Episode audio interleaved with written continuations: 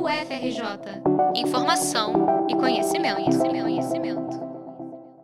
Desde 1989, o Ministério da Saúde e o Instituto Nacional do Câncer, o INCA, têm somado forças na luta anti-tabagista. Medidas como a veiculação de campanhas conscientizadoras, o aumento de impostos sobre o cigarro e a proibição de propaganda do produto estimularam milhões de brasileiros a largarem o hábito de fumar. Segundo os dados da Vigitel, Sistema de Vigilância de Fatores de Risco e Proteção para Doenças Crônicas, o número de fumantes ativos no país caiu cerca de 40% entre 2006 e 2018. Hoje, o Brasil é reconhecido pela OMS como referência internacional no combate ao tabagismo. Mas o surgimento de novos dispositivos para fumar ameaça essa posição de prestígio do Brasil. Por meio de estratégias de marketing e publicidades online que não enfrentam a mesma regulação das mídias tradicionais, a indústria dos cigarros eletrônicos tem ampliado cada vez mais o seu mercado. E o principal público-alvo são os mais jovens. Esse é o caso de Gustavo, nome fictício desse estudante que pediu para não ser identificado. Aos 21 anos, ele conta que a relação com o chamado vape surgiu aos poucos. Primeiro socialmente, compartilhado com amigos em eventos com bebidas. Hoje, cerca de um ano e meio depois do primeiro contato, ele fuma diariamente.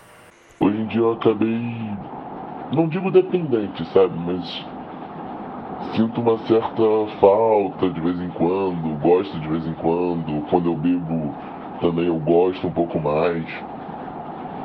É... Eu acabo usando todo dia, não o dia todo, mas acabo usando todo dia. E mesmo que a venda e a propaganda desses dispositivos ainda sejam proibidas no Brasil, não é difícil para que jovens como Gustavo adquiram um vape. Além de estar disponível em muitas tabacarias, é comum que influenciadores digitais façam publicidade de marcas de cigarros eletrônicos e até mesmo incentivem sua revenda entre seus seguidores como uma espécie de fonte de renda. Os cigarros eletrônicos também seduzem porque, diferentemente do convencional, não têm cheiro forte e são saborizados.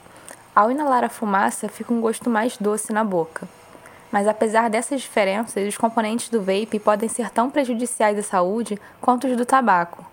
Segundo a representante da Divisão de Controle do Tabagismo e Sanitarista do INCA, Aline Mesquita Carvalho, os cigarros eletrônicos também têm nicotina e diversos outros elementos tóxicos.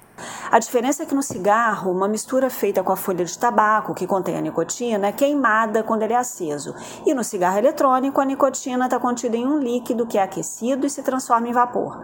É bom lembrar que nos dois tipos de produto existem uma série de substâncias tóxicas além da nicotina que entram já na fabricação e outras que surgem a partir da queima ou do aquecimento, ou seja, estão na fumaça ou no vapor. Os cigarros eletrônicos também podem ser usados sem nicotina, mas isso é bem menos comum e também causa danos à saúde. A presença da nicotina mostra que o senso comum de fumar o cigarro eletrônico para parar com o convencional é um mito. Segundo a especialista, não há nenhuma relação entre os vapes e o fim do tabagismo. Pelo contrário, a sanitarista do INCA explica que esses dispositivos funcionam como uma porta de entrada para a dependência de muitos jovens que nunca tiveram o hábito de fumar tabaco.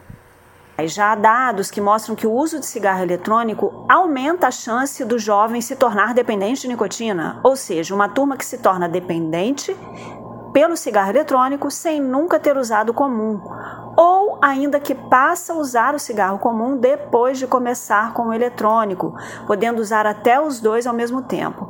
E para piorar a situação, os modelos mais novos de cigarros eletrônicos usam os chamados sais de nicotina, que aumentam ainda mais o poder de causar dependência. Ou seja, esses produtos são uma verdadeira armadilha uma vez que os componentes dos cigarros eletrônicos são tão parecidos com os do convencional, as consequências também são semelhantes. Além dos riscos cardiovasculares e pulmonares, os mais jovens e adolescentes podem ter o seu desenvolvimento cerebral comprometido, além de estarem suscetíveis a acidentes mecânicos com os vapes, como explosões e vazamentos de líquidos tóxicos.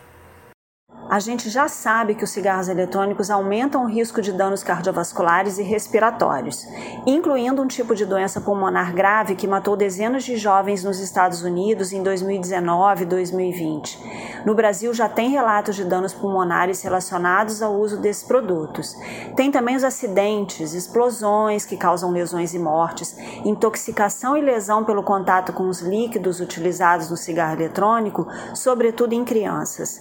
O uso prejudica o desenvolvimento cerebral de adolescentes e jovens, e como a gente já viu, o jovem tem uma grande chance de se tornar um dependente de nicotina para o resto da vida. Então são muitos danos imediatos a curto E tem mais, no vapor que é produzido tem diversas substâncias conhecidas que são tóxicas, causam câncer e outros danos à saúde. Como eles são produtos relativamente novos e muitas doenças levam um tempo para surgir, só mais para frente vamos conhecer o verdadeiro impacto.